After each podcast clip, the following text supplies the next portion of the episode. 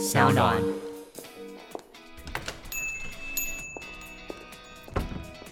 哎，你怎么在这里？这么巧，那不然一起喝一杯吧。Cheers！那些你不敢跟老板说的事，我们聊给你听。Hello，大家好，我是 Jack。Hello，大家好，我是 Cady。其实我最近有发现一件很重要的事情，那就是我发现啊，收听我们节目的听众普遍水准都非常高。哦，你现在才发现哦？没有，这是一个观察之后的发言，之前就已经发现了，但是现在还需要更多的观察跟验证。好，那你说说看，你觉得依照你的观察，我们听众都喜欢听什么样的内容？我觉得我们拥有这么高水准的听众，那大家其实呢，就一定会敲碗期待关于人生规划和自我成长这样的一个题材。没错，我们听众就最喜欢听自我成长，就是跟我这个人的兴趣一样，就是一直不停地在自我成长。所以我今天呢，就来跟你聊这个投资自己就是投资未来。我跟你讲，这个、哦、这个标题听起来很高大上，就听起来好像很很疯，但其实就是在讲一个非常日常的东西。我其实刚刚看到这个 rundown 啊，我就觉得投资自己就是投资未来。我觉得你真的下这个标下得很好。怎么说？因为有一种要跟古埃宣战的感觉。哦，我不敢呢。我跟你讲啊，就是我发现啊，有一件事情就是商业这一块啊，嗯，其实我们聊职场啊，聊人际关系，那个排行不会往前冲，要聊投资。只要有聊到投资的，排名就可以往前冲。对，现在就是 Podcast 前十名就很多投资的。对，所以呢，我们接下来就要顺应潮流来讲投资的事情，干掉股癌。但我觉得我们要还是要走出自己的路哎。哦，好，所以你今天准备的路是？好，我要开始讲了。好，你好，开始哦。我很常在一些，比如说看一些名嘴啊，听广播啊，看文章，就听到就是说，哎，现在是负利率时代，然后就会。听到这个词就觉得啊，负利率听起来有点可怕，然后就说，哎，负利率时代你要怎么样的就是规划自己的人生啊？你要怎么样做资产配置啊？巴拉巴拉巴拉这样。然后但其实因为我一直都没有特别去了解这个词，然后可是开始工作之后又开始跟你录 podcast，然后你又这么的学富五居，嗯，我就觉得嗯，我必须增加一点自己的知识量，所以我就是去查了这样，然后就发现啊，负利率代表什么意思呢？就是负的利率。然后我要跟大家做科普，我要做跟大家做科普哈。好好好，我还有做个笔记，就是呢，负利率就是。你的银行利率减掉通货膨胀率，嗯，好，比如说假设假设假设，如果我们现在银行利率是三趴的话，然后通货膨胀率是三点三趴，那这样就是三减掉三点三，就是负零点三，那就是负利率这样。然后、哦、对，但是那时候我看到这个这个东西，我想说，嗯，还是有点难懂。然后我就去想，我就自己把它具象化成一个我可以理解的东西，然后我讲讲看。但我觉得我讲的应该是对的，不过我跟你分享，好，好，你说，就假设如果说我今天赚了一些钱，嗯、然后比如说我就存了一万块到银行，嗯、然后目的是为了可能一年后我想要买一个一万五的包包，然后我先存到银行，怕我自己花掉，嗯，所以我就存了。然后假设我银行的利率是一趴，嗯，好，那这样照理来说，一年后我的这个钱是不是会变成一万零一百？嗯，那这是一个正常的利率时代，但负利率时代就是说，好，一年之后已经变一万零一百了，可是那个包包变两万块了，就代表说你越存，你根本就跟不上那个通货膨胀的速度，然后你就会，你的钱就会越来越薄，越来越没有价值，是这样吧？是这样，我可以这样理解成这样，可以可以，我觉得这个说的非常非常生动，真的。而且我觉得我我这个举例就是让大家秒懂，我觉得小学生都听得懂。我我觉得是负利率时代，对不对？真的可以像你这样。说，只是我从来没有想过这个比喻，因为其实通常你刚刚讲的包包啊，它讲的是奢侈品，其实奢侈品跟大家的这个消费力和消费指数来讲，比较不会成完全的正相关。好，那就那就比较小奢侈品，就比如说就是一般我想要去买一个。举例来讲，可能卤肉饭或者什么等等，对对对对对，因为就是你，譬如说这个对大家来讲就很有感嘛。你可能十年前买一碗卤肉饭可能是十五块，那你现在买一碗卤肉饭三十五块，加颗卤蛋四十五块，旁边再多个腌菜变五十块，那这个时候你的钱是不是就变薄了？对，我就是这个意思。但我包包举错例，但也不会举错例，我觉得就是这个意思，对不对？对，所以我刚刚笑出来是我觉得很生动，因为我从来没有想过可以从买包切到那个负利率的这个。类比和譬喻，所以我刚刚其实是怀抱一个敬佩之心的。哦，真的，我刚以为你在旁边一直取笑我，你知道吗？我我没有。我想说你要揶揄我到什么时候？没有没有没有没有，因为我是真的没有想过，就是这两者之间可以去呈现一个如此紧密的关联性。哦，对，但是还是要提醒大家啊，就是无论是包包啊，或者这些奢侈品等等的，它其实跟民生消费指数还是有一段距离。所以，我们大部分在理解负利率的时候，嗯、都会是以民生消费品啊，或者是石油啊，或者是什么等等来去作为通膨的一个指数。嗯对，但总之就是，我如果把钱存在，就存起来，嗯、但它并不会在我存了一阵子之后再发挥它当初的价值，嗯、就等于说你钱会越来越没有价值。就假设如果我今年跟明年都是领一样的薪水的话，其实我的劳动价值就会降低，就是套一句你很爱讲劳动价值被剥削这样子。嗯、然后我就觉得哇，好可怕。然后所以大家才会说，哎，负利率时代你要去做资产配置啊，你要去规划。然后那时候我就发现说，哎，其实以前小时候妈妈都会跟我们说，就是钱一定要存在银行啊，这是一种美德。但是我就发现，就是现在不是不能这样子，就是钱应该要在现在这时候去拿来做你认为有价值的事。然后我觉得关于这一集。我们又聊过，就是在理时那一集，就是你说我们要理自己的时间，嗯、因为你年轻的时候你花的时间就是你的投资，嗯、然后因为 time is money 嘛，它时间就是金钱。然后但我觉得就是除了这块之外，就是现在有很多人就是在玩股票啊，就像你刚刚讲的跟股癌宣战，嗯、但我觉得我们没有要跟股癌宣战。没有没有没有，我澄清一下，刚刚只是开玩笑，股癌 绝对没有哦。对对对对对，因为我知道他们的战力比较强，我们战力偏弱。对对，我们没有要做理财规划，但我们可以有一个自我整理的一个方式。对，自我整理。对，对所以我那时候就在想说，哎，那就是像我现在也是这样工作一年，那我是不是有没有一些我这个年纪的人应该要去注意的事情？因为刚好我朋友最近发生车祸，然后就是有在处理一些保险的东西，然后我就发现，哎、嗯，保险这件事是不是好像有一点点重要？然后，但因为我又完全就是我完全没有任何一点保险的观念，嗯、但是直到他出车祸之后，我才发现，哦，保险真的是很重要，这样子，然后我才去。开始就是去看一些跟保险有关的东西，我就觉得说，因为保险就是它就是买一个你无法承担的风险，嗯，对，然后。但我以前从来不会去想说，哎，我到底有什么人生不中不能承担的风险？但我开始去看保险之后，我就觉得我自己长大了。我觉得我自己长大的第一个关键点是我开始会规划我的未来，就是我会觉得说我人生的美好，我需要我自己创造。然后我就开始觉得，我毕业之后我要走什么样的路，我想要做什么样的事，是我自己的责任。然后，但我觉得真正的长大更成熟是除了。呃，你的未来你应该自己创造，你未来发生不好的事情，你应该自己承担。嗯，就你要有一个全盘的观念，是你的好跟你的不好，你应该都要一只手扛起来，这样。嗯、然后在我看看保险之前，我以前可能也没有想过我的未来可能会发生不好的事情，我可能会觉得就是，哎，妈妈应该有帮我保保险吧，就是我都会觉得好像没有那么的把自己这样扛起来。可是开始看保险之后，就会觉得说，嗯，我长大了这样子。然后因为我朋友的关系，我就觉得就是，我就有问他说，你觉得年轻人应该要保什么样的险？就像我们这种年轻人，就是你知道，就是。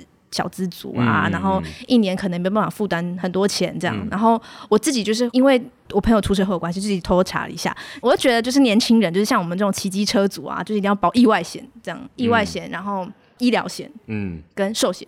好，对我自己做的小整理这样。好，刚刚 Cady 其实在分享，我觉得从人生规划当中出发，一个很重要的事情就是。我们的人生都应该会是由自己来负责，然后在刑法的成年十八岁，民法成年二十岁，这个成年过后，我们到底要怎么样来规划自己的人生，并且成为一个可以对自己负责的人？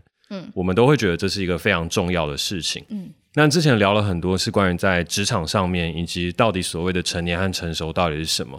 可是我们这一集想要更落地的去聊一些实际上面人生会碰到的一些问题。他可能跨出职场多一些，但是会是在二十岁、三十岁、四十岁这些年纪，随着慢慢变成熟的时候，我们一定会碰到的一些议题。嗯，那我觉得 Katie 今天在去做这一节的时候，有一个很大的挑战，因为这次的题目真的不是他之前所擅长或专精的领域。但是我们想要去给听众朋友一些更多不一样的，也不能说知识，当然就是一些分享。嗯，而这次想要分享最主要一件事情，其实就是保险。因为其实除了 Katie 以外，我自己也非常深刻的感受到这件事情。嗯、那是因为其实这个年代啊，很多人他其实身体上面都会有很多病痛。所以我自己周边有一些朋友，其实，在不到三十岁或者三十一岁的年纪的时候，他就突然之间被诊断到了癌症的末期。所以在我们这个年纪的时候，我现在才三十一、三十二，然后在这整块区间当中，以前我们没有要担心过的事情，他突然之间都降临了。他是工作狂吗？不是。就是其实很有趣的事情，就是有两个这样子的朋友，呃，一位是女生，她是一个有点类似像是健康管理师、营养管理师，然后平常的兴趣是潜水、冲浪，然后非常健康的生活，欸、对对对。然后另外一位呢，则是职工博士的一位学者，嗯，那他念的也是卫生相关的系所。那其实这两位的年纪都是差不多三十一、三十二岁，嗯、结果一瞬间被诊断出来的时候，就已经是癌症末期。那这个事情的话，当然它是比较极端的例子，可是就已经在我的周边，在短短几个月里面听到两次这样的事情发生。所以我自己有在想的时候是说，那如果有一次的 podcast 分享的话，就会想要来跟大家分享这个最近所看到的事情，还有人生当中一个小小的体悟。嗯，这个体悟就会是说，其实人真的难免有意外，而在这个意外来临的时候，你到底有没有办法做好你自己？又或是当现代医疗这么发达的时候，它到底是一件也不能说是好事还是坏事？可是当你没有准备好的时候，其实对于周遭的所有人来讲，它都是一个负担。嗯，那这个东西的话，我先额外跳出来聊一个可能跟我刚刚这两位朋友比较不相关的事情，但我等一下还会再岔回来聊这件事。好，是我前几天在搭计程车的时候，那个计程车的司机他就跟我说，他太太就是大概几年前过世了，嗯，然后他一直走不出这个伤痛，直到前几个礼拜他才开始再重新来跑计程车。哦，然后这个他在跑的时候，他就说了，就是他跟他太太有一个协议。就是要活得好，死得快，不然的话，就是要把自己所有东西都准备好。我一开始听不懂这个话是什么意思。好，嗯，死得快，嗯。但是这个东西它的意思就是说，如果你今天面临到一个你无法承受的伤害或是病痛的时候，他们都有签了一个东西叫做不急救的协议书，嗯，还有一个不插管的协议书，嗯，然后互相都知道这件事情。嗯，因为他们知道这个东西在现代医疗当中，它可以让自己活着，可是没有办法活得好好的，然后其实会带给周遭人很多很多的负担。嗯，但是在这一块的时候，他有在额外聊到一件事情，就是他也在想，如果那个时候他们有保保险，或是更早以前能够留意到这件事情，他们说不定也就不会这么直观的去做这个判断。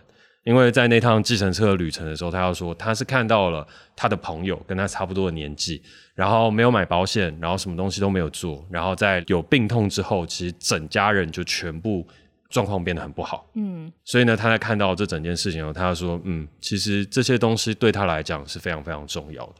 好，那再拉回来讲到我朋友这边这一块，就是他就是一个切身的经历了。那这个切身经历的话，就会变成是说，那面临到癌症，或是面临到这些我们要住院的时候，随便一个费用都是好几万块。然后这个病症如果是要一直一直持续下去，它可能一年就要上百万。那其实这根本不是我们一般可以赚得到的钱或者做得到的事情。那面对这些东西的时候，我们该怎么办？回过头来呢，我觉得像你刚刚讲那个开场，我觉得就很好。因为我们活在一个负利率的时代，那负利率的时代，钱放在自己的身上，它其实并没有太大的价值。嗯、我说放在自己身上，就是譬如说，我们就说把它存在家里面，把它装一个皮箱放在床底下，嗯啊、呃，或者是把它偷偷藏在衣橱里，然后或者是把它存进银行里，嗯、就是它放在自己身上。可是这些东西它没有办法增值，所以你的钱就慢慢贬值。嗯、那在这个过程当中，大家就会去想很多的投资理财。那要听投资理财的话，因为我真的不是专业，所以大家可以去听别人的，就是股外啊等等的。嗯嗯、但是有另外一块事情是，我觉得那是可以跟大家分享一件事情，是我觉得当钱拿到手上的时候，它有几个可能和选择。其中一个的话，就像我们之前有讲到的事情，是投资自己。投资自己，你可以去买线上课程，你可以去做很多不一样来去充实自我，然后把自我成长提高到下一个阶段的很多的选择。嗯，对。那另外一个可能性的话，就是去说我们刚刚讲的投资理财嘛，然后就可以去听股癌。嗯、那第三个的话，我觉得还有一个我觉得蛮好的事情，和我自己呃今年也在做的，就是去买保险。嗯，然后我觉得这个事情很有趣，就是以前啊，我们每次听到买保险的时候，其实都会有一种小小的排斥感。对对对，就是诶，为什么你要跟我讲保险？或者是听到旁边有朋友是说做保险的，好像就觉得怪怪的。嗯，可是我觉得人到三十，就我今年真的三十了。在这个时候的时候，我就突然会想说，哎，那如果我未来发生一些什么样的事情，该怎么办？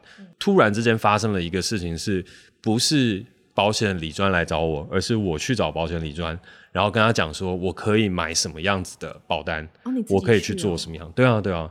当然，这个也是有听到一些事情，有听到一些案例了之后，你才会想说，哎，我好像可以开始思考这件事情。然后开始思考之后，就会发现它其实也是一门专业。对对对，就虽然我之前也常说，就像之前我拍的电影《圣人大道》，就是所有的金融产品它都有它所谓的杠杆逻辑在，嗯，但是我觉得这些东西本来钱就是有人该赚嘛，嗯，你发明的这些我们讲说算式或是这些金融产品，它本来就有它本身的一个利益存在，可是如果对这个东西对自己是好的，我觉得那也不无不可，而且其中有一件事情是我觉得我们很幸运的事情，是我们有健保。嗯，对，健保是我觉得让我们很晚才接触保险和很晚去思考这一切的原因。哦，对。对，但是大家什么有病没病，在国外在国内的，反正只要一有病就全部都会回来。就是这也是一个我们社会很常在吵的一个议题，就是鉴宝的一些相关的事情。但回到了我们现在自己的话，我自己就那时候去尝试去保了一个东西，叫十支十付医疗险哦。嗯，十支十付的医疗险，那是我今年才保的。然后为什么会去保这个的话，就是因为周边的朋友，我发现当有重大病症的时候，嗯，你真的很难不拖累到家人，而且那个时候你是有一种无能为力的感觉。对对对对，就是你真的是叫天天不灵，叫地地不应。因为我想活下去，我想要把自己照顾好，可是就是没有钱。那在这一块当中，你该怎么办？嗯，所以那时候在看到周边的一些朋友，然后我自己在想的时候，我就觉得，虽然我现在薪水很少，可是我还是会把。呃，固定的一笔钱拿去买保险，嗯，对啊，所以你那时候提出来说，哎、欸，我们想要来尝试去做这个专题和题目的时候，我觉得一是你成长了，二是看到你很努力的查资料，但第三个事情是，我觉得这个是很少人再去讲的事情，除非今天有一个保险业务员开 podcast。当然也是可以啦，我觉得这个 podcast 说不定也会蛮赚的。嗯，对，我觉得应该有很多人听。对，应该也可以找商浪合作、嗯、开一个，然后那个导购链接应该会卖爆。对，那希望那个时候我们也可以参与一下抽成，毕竟我们也有提供这个 idea。对，对啊。但我就觉得这个议题，虽然每一次大家接触到的时候都会觉得，哎、欸，这个好像是在业务性质啊，但是我觉得这个是我们到了三十岁，到了自己成人的时候，我们也要去学习的一件事情。所以也会在这一集的题目当中，我会觉得它是一个人生的规划。那你除了实支实付的医疗险之外，你没有保别的、哦？没有保个意外险哦、喔？人生就最怕意外、欸。因为我觉得还有一个很有趣的事情是，你刚刚也有提到，就是其实我们小时候出生的时候，爸妈就已经会开始为我们买保险了。对对对对对。所以其实这个东西也是回家跟爸妈是一起讨论完了之后，才会发现哦，原来我可能还有这一块是可以额外再去做家保的，所以那时候才会去做。然后这个也是一个我觉得蛮有趣的一件事情，就是我们这一代人真的。生活的环境跟上一代人有很大的不同，嗯，就是当然，哦、呃，我们这一代也还是有很大的一个贫富差距。可是很多时候，我们已经比上一代人普遍来讲过得更幸福。就像小时候，爸妈已经有开始为我们着想，来去保更多的保险，来去为我们的人生去做更多的规划。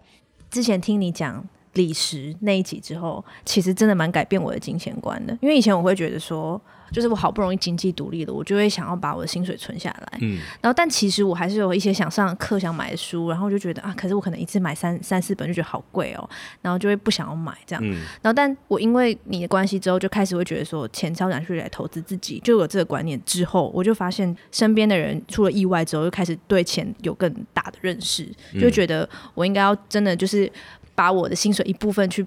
拨给，比如说买保险或什么的，然后我觉得现在也有很多就是那种给小资族的蛮便宜的保险，然后我觉得大家真的应该要去保一下，我就觉得好可怕，就是意外真的很多。因为像我现在就是有时候会骑机车上班，然后早上就是在台北市那个公车真的是很可怕，然后我每次都觉得我自己快死掉，没有不要这样讲，但是就觉得有时候觉得就是我如果真的发生什么事怎么办这样，然后就觉得就是对钱就是有不一样的想法，但以前是真的真的都没有想过这些事情。不过我觉得开始有这个 mindset，其实是一个很。就是真的长大的感觉啦，对。应该说，我觉得有一个蛮重要的事情，就是我自己也会常说，我是一个比较无欲无求的人，就是我没有什么物欲。嗯。然后没有什么物欲的时候，我后来发现的事情是，为什么会去开始做这样的一个理财规划？最主要就是因为，当你发生意外的时候，那个就是所谓的必要支出，跟你有没有物欲那是没有关联性的。所以其实它也会是一个我们那时候再去思考这整件事情很重要的一个观点，因为我们讲说投资自己，它有两块，第一块是会为我们的未来去创造更大的产出，对，另外一件事情就是避免我们有一些不必要的开销出去。所以在这整块当中，其实这一集想要跟大家聊的东西和所谓的人生规划，它其实也跟商业经营有点关联性。它其实就嗯嗯嗯，它其实就是我们在做生意或者在创业的时候，我们都一定会讲到的四个字。你猜猜看，第一个字的第一个注音，科科。你要讲开源节流，对，开源节流，对啊，因为其实我觉得这个东西很重要，就是人生规划，它其实就跟经营生意和经营所有的东西都一样，就是开源节流。嗯，那我们前面很多时候都聊到的东西就是开源，投资自己就是一个很好的开源，嗯、因为呃，你把钱花在自己上面，然后你让自己的学识涵养变得更好。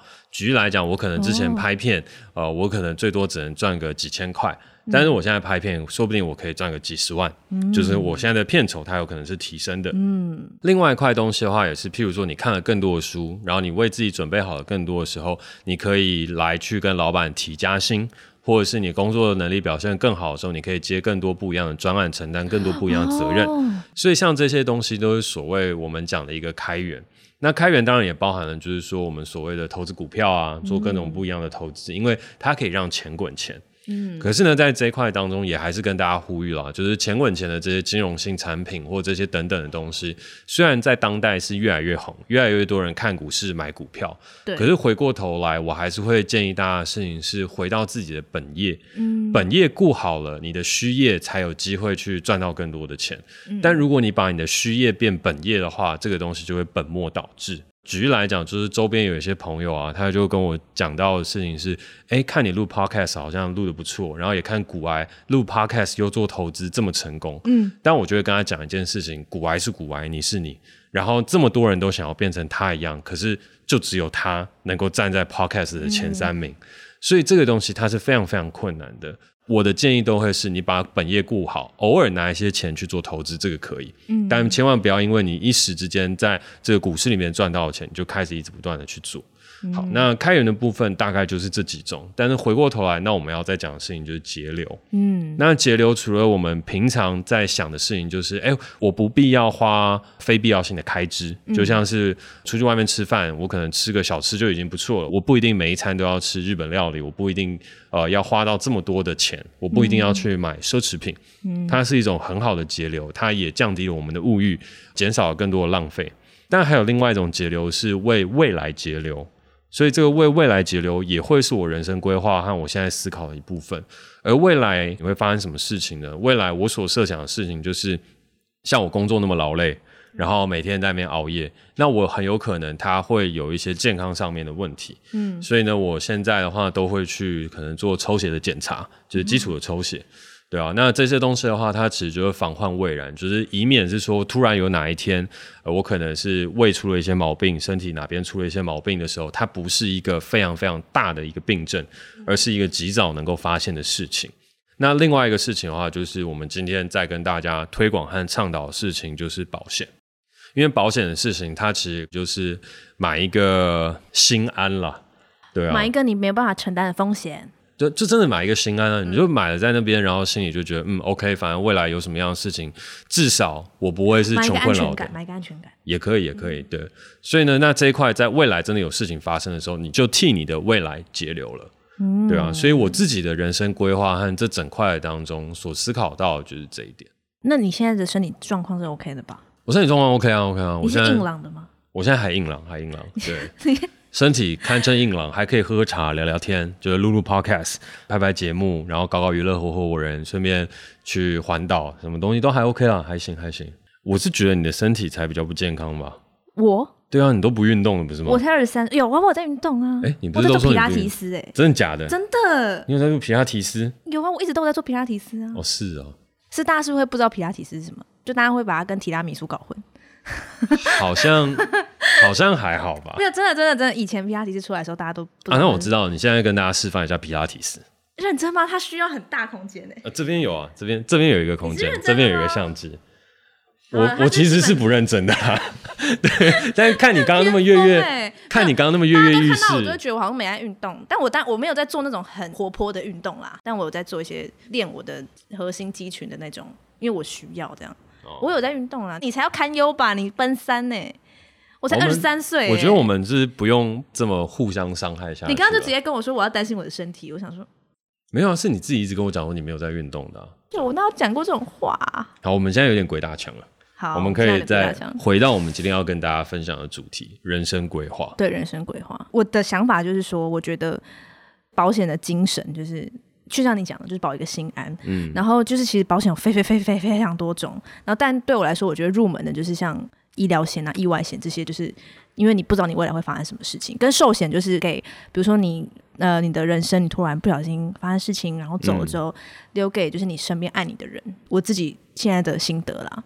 在人生规划的这件上面，我觉得还会有更多东西可以跟大家一起去做分享。但因为前半的东西比较多，从一个主观的角度出发，但是这时候我们想要再扣回来聊一些比较客观环境的一个事实。客观环境事实，就是我们其实人生当中会接触到很多很多的，就像我们刚刚讲的保险。但是这个保险当中，我们刚刚其实有聊到一个很有趣的话题，叫做健保。嗯，你自己对于健保有什么概念吗？就是聊到健保，我觉得健保这个概念就是一个小时候对你来说，它是像空气一样的存在，嗯、就是你就会觉得每天你都是呼吸的空气，然后你也不会觉得它多棒多好。嗯、但长大之后会突然开始接受到一些资讯，发现哇，我真是身在福中不知福的一个概念，嗯、这样。当你听到健保要垮的时候，你会想到什么？我想应该不可能吧。哦，我很天真，怎么可能这样？就有天有人跟你说：“哎、欸，你明天就要戴氧气罩出门。”哦，这么，那你就觉得这么严重？不可能吧？你就觉得不可能吧？哦，但其实就理性的逻辑来讲，健保垮掉，按照目前的算式来讲，是迟早的事情。啊，是哦。对啊。那为什么？因为负利率时代。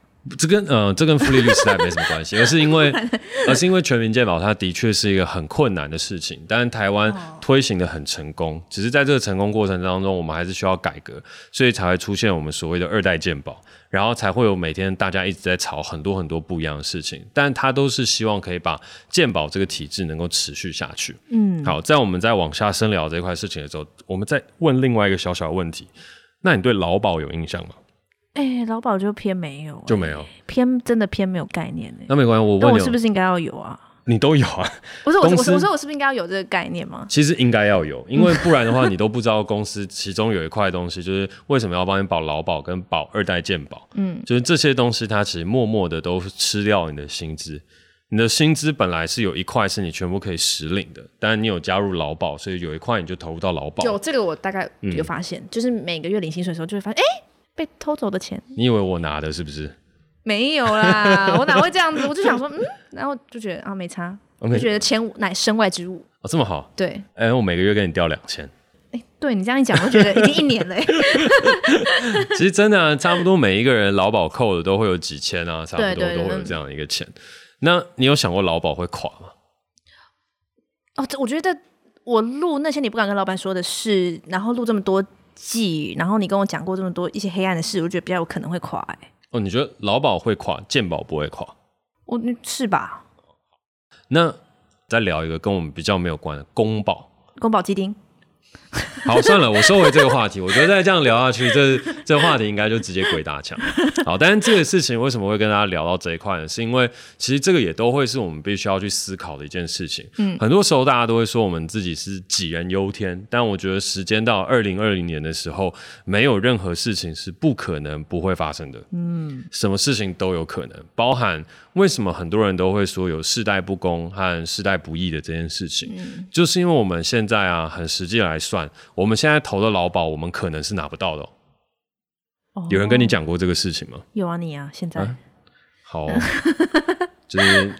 你是前面讲完了之后，现在就打算退休了是是？我没有退休，我就我就真的不知道什么是劳保公保咩。反正就是你每一个职业嘛，我们就是劳工嘛，那劳工就有劳工保险，公务人员也会有公务人员保险。嗯，然后呢，接下来健康有健康保险，哦、就是每一个其实它都有会有不一样的保险类别。然后在你退休的时候，这些保险就会给你钱，因为你其实又把钱存在那里，对吧？哦哦，公保就是公务人员的保险，然后他们退休之后，他们就可以一直领那个退休金。就是那个公保是吗？对对对，对啊，收收收收，就是每一个人他其实，在人生当中都默默的被强制保了一些险，嗯、对，那只是你都不知道这些保险保到哪里去。我们先聊我们一些比较客观寄存的事实，嗯、再从这边去了解我们的人生规划和我们可能要再去思考一些什么样的事情。嗯，首先第一个鉴宝，我觉得刚刚已经聊过了，然后它是一个我们也可能无能为力的事情。除非今天有一个什么样真的很好的解方，或者是我们今天政党停止恶斗，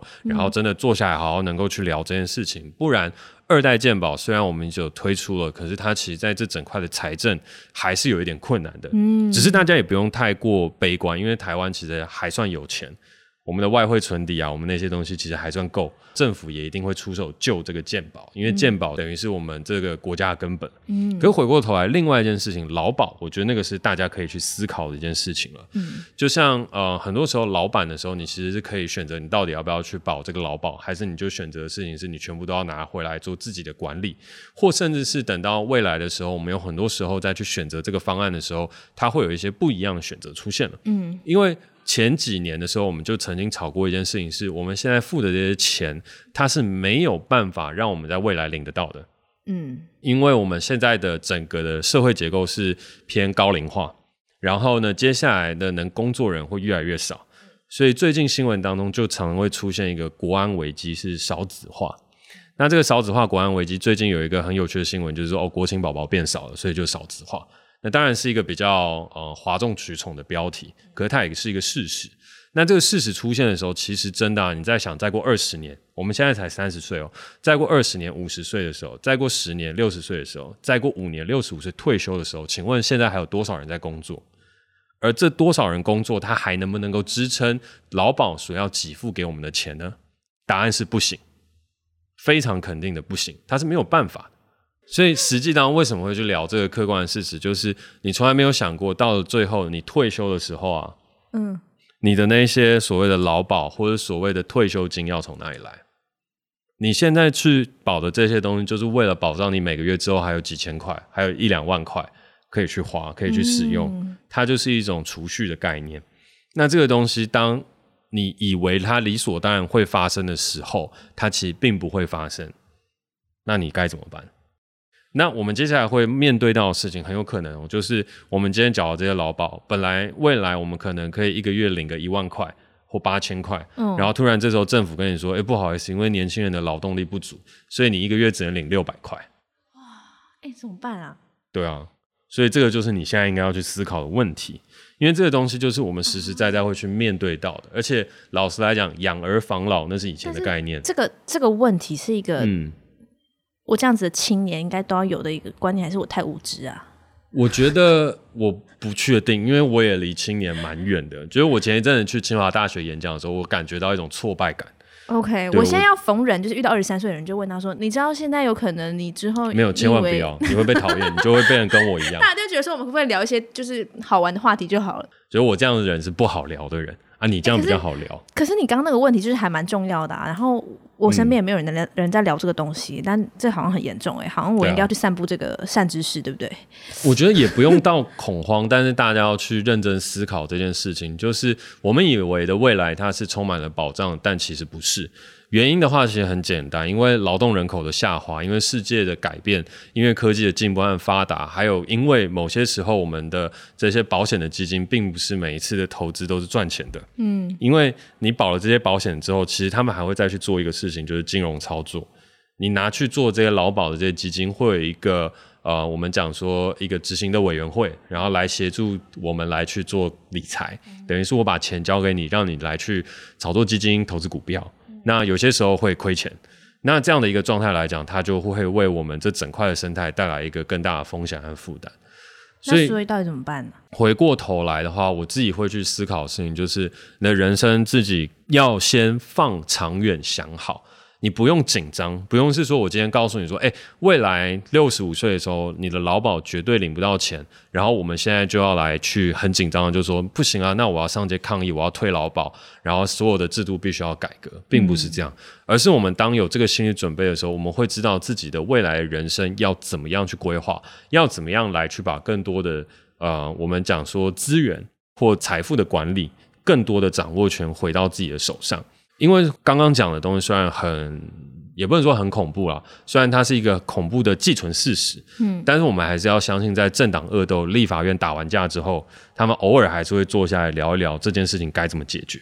那只是在这个解决过程当中，究竟能不能找到一个完整和好的解法，我们不得而知。可是我到目前还是会觉得，一个像这样的政府，它会是有能力去处理这件事情，只是效率比较低而已。嗯，对，好，那。我自己最后的建议的话，就会是，我觉得客观的事实要很真实的认知清楚。我们这些被我们，哎，我怎么会有乡音呢？我们这一些，对，我们这些人呢，应该要想清楚的事情是，我们怎么样来去可以很好的去看清楚这些事实，然后规划好自己的人生。我觉得这个才是最重要的。然后要去假定我们这个被动被保险的东西，它其实是没有到很好的效益和效能。那我们怎么样透过我们自己的规划来让这些东西发挥到更好？哦、我觉得它是一个很重要的出发点。哦，就是要对自己的人生有觉察啦。但是这个觉察更多的事情是，你也要把外部的客观因素考量在内。对对对对对，对。然后不要每一次看新闻啊，看到这些很复杂的东西就跳过。谁啊？谁会跳过？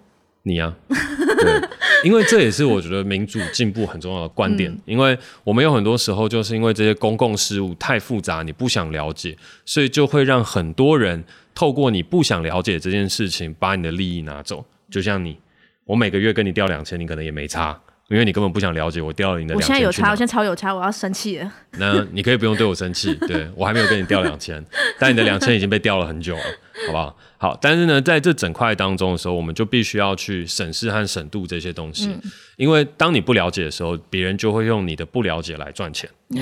嗯所以也扣回到我们自己在这一集当中开头要去讲的一件事情，就是为什么会去讲保险？因为你不去理解保险，总有一天保险也会从你身上去赚到属于他该赚的钱。老实来讲是这样。因为为什么会这样说呢？就是因为很多时候我们想到保险的时候，就是我们身体状况不好的时候，嗯，或者是我们真的需要它的时候。可是问题你在年老或者身体不好的时候，你买保险是非常非常贵的。对对对，越年轻买。对，越便宜。对，因为这就是一个很简单的，所以我买就比你便宜很多很多很多。你三岁小孩啊？我们才差七岁而已，哎。对啊，还是比你便宜很多吧？没有啦，应该没有差距到。我觉得它的 range 应该没有以一年一年来算的啦。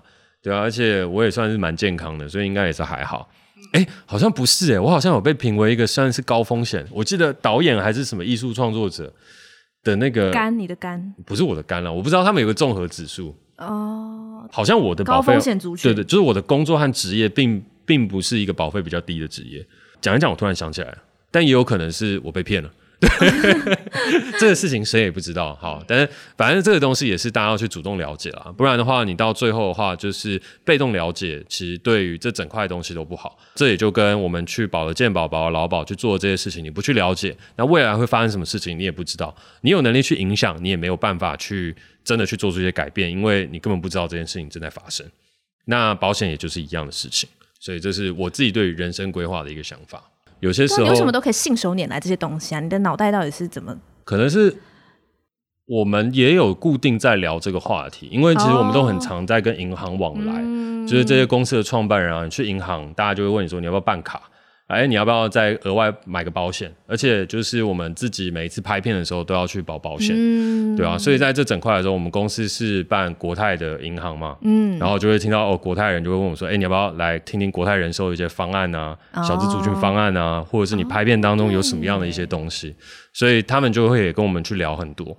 那因为我每次去银行开户啊，办这些东西的时候，我们大部分是我们行政经理去嘛，嗯，然后去一去，我就是过去负责签名的，哦，然后在签名的过程当中，因为文件整理又要一阵子，嗯，所以呢，我在签名的等待过程当中，他们有些时候其实蛮紧张的。因为我就脸蛮臭的，对，你就是很容易让人家，你就是很容易让人家很紧张啊。但是他们后来发现一件很有趣的事情，是因为我就会翻阅那个桌上的各种文字资料，包含信用卡的啊，然后保险的。啊，嗯、然后还会去研究那个为什么有一些人可以去 VIP 的那个理财的那个房间啊，哦、然后就问说，哎，那个里面可不可以借我拍片啊？像这样，所以他们后来就固定就有一个人出来跟我聊，就是聊说，哎，介绍一下银行，介绍一下，哎，其实呃，徐先生，我们也有很多信用卡，你看这个长荣的啊，这是什么等等，嗯，对。但是有一次我就记得，就跟国泰人寿。人聊得蛮开心，就是在聊。我记得那时候也是在拍《圣人大道》那个时候吧，嗯、因为我觉得保险它也是一种金融的产品。然后、嗯、我说：“那你们怎么去运作这件事情的？嗯、然后你们要上多久的课啊？做多少的事情？”嗯、所以就问了很多相关的东西。嗯、那我觉得这也是，我觉得你未来也可以去考虑，在跟别人聊天的时候，可以去聊一些你没有想过的事情。但聊完了之后，你说不定会觉得长了知识，然后觉得更好。嗯，那我觉得今天这一集很有趣，就是跟大家分享很多关于保险啊、投资理财以及相关的一些知识。嗯、那当然，我们今天有聊到了很多很多不一样的东西，然后其实有一些知识也是需要大家花更多时间去了解的。嗯，所以呢，如果不知道要从哪边入门去呃了解保险、嗯、了解这一些所有的规则的时候，哦、呃，我自己会是觉得可以像我一样，就是去参考国泰人寿，他们为青年有量身打造一个保单。嗯、那我们呢也会把这个链接附在这整个说明栏当中，大家可以一起去看。希望大家有机会，我们大家都可以一起善用知识的力量，而不是被这些知识所蒙蔽。所以我觉得知识是力量这件事情，大家一定要牢牢谨记在心，因为我们要把这些东西发挥出来，我们才有可能把这整个社会更加往前推进和进步。好好好，好，那现场观众提问时间。哦，难怪要去买保险。你要买保险？大家刚刚有听到吗？你刚好，你们刚好听到他的那个咔啦咔啦咔啦咔啦咔啦咔啦。没有，就是真的倒了。一姐刚刚问说，就是。